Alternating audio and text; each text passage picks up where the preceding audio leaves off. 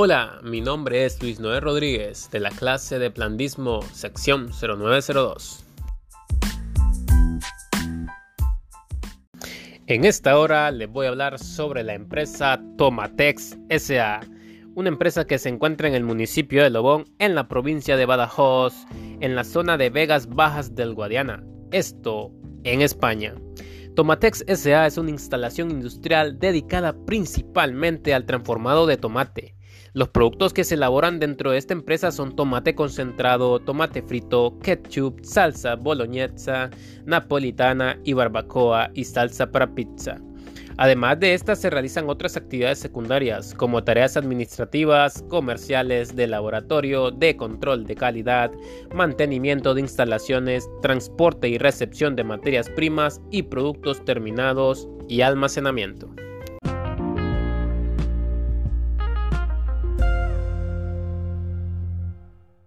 En esta empresa dedicada a la transformación de tomates se producen diferentes procesos y aunque no lo parezca, estos procesos estaban teniendo grandes impactos ambientales, generando grandes emisiones atmosféricas, principalmente de gases efecto invernadero, que contribuyen al cambio climático.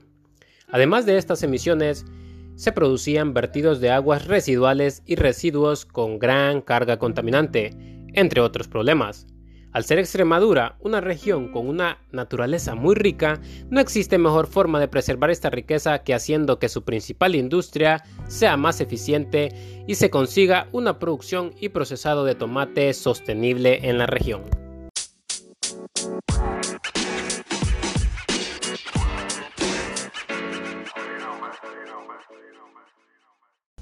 Ahora les voy a hablar sobre cuáles fueron algunas medidas o técnicas que se tomaron para erradicar o mitigar aquel problema con el cual la empresa estaba lidiando.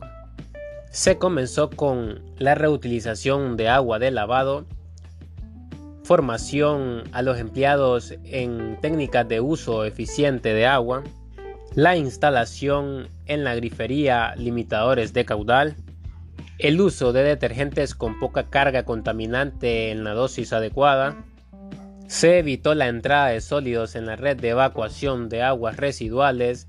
Además, se implantó un sistema de filtrado y desinfección del agua de limpieza.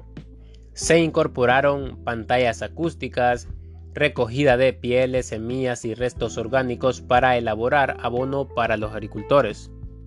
También se contó con un sistema de segregación, aguas residuales con líneas diferenciadas de tratamiento, un cambio de fuel oil por gas natural en calderas y la implantación de un sistema de recuperación de condensados de vapor.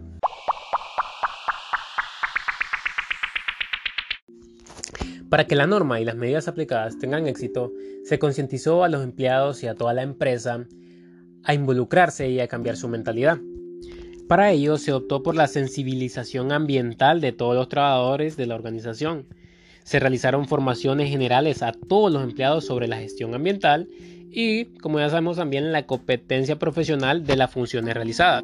Se impartieron charlas a los miembros del equipo de todas las áreas y los departamentos para que entiendan el grado eh, de compromiso que debemos adoptar ante los objetivos que queremos lograr como por ejemplo el equipo de ventas, equipo de marketing y a cualquier otra persona involucrada dentro de la organización que puede proporcionar información específica y su perspectiva.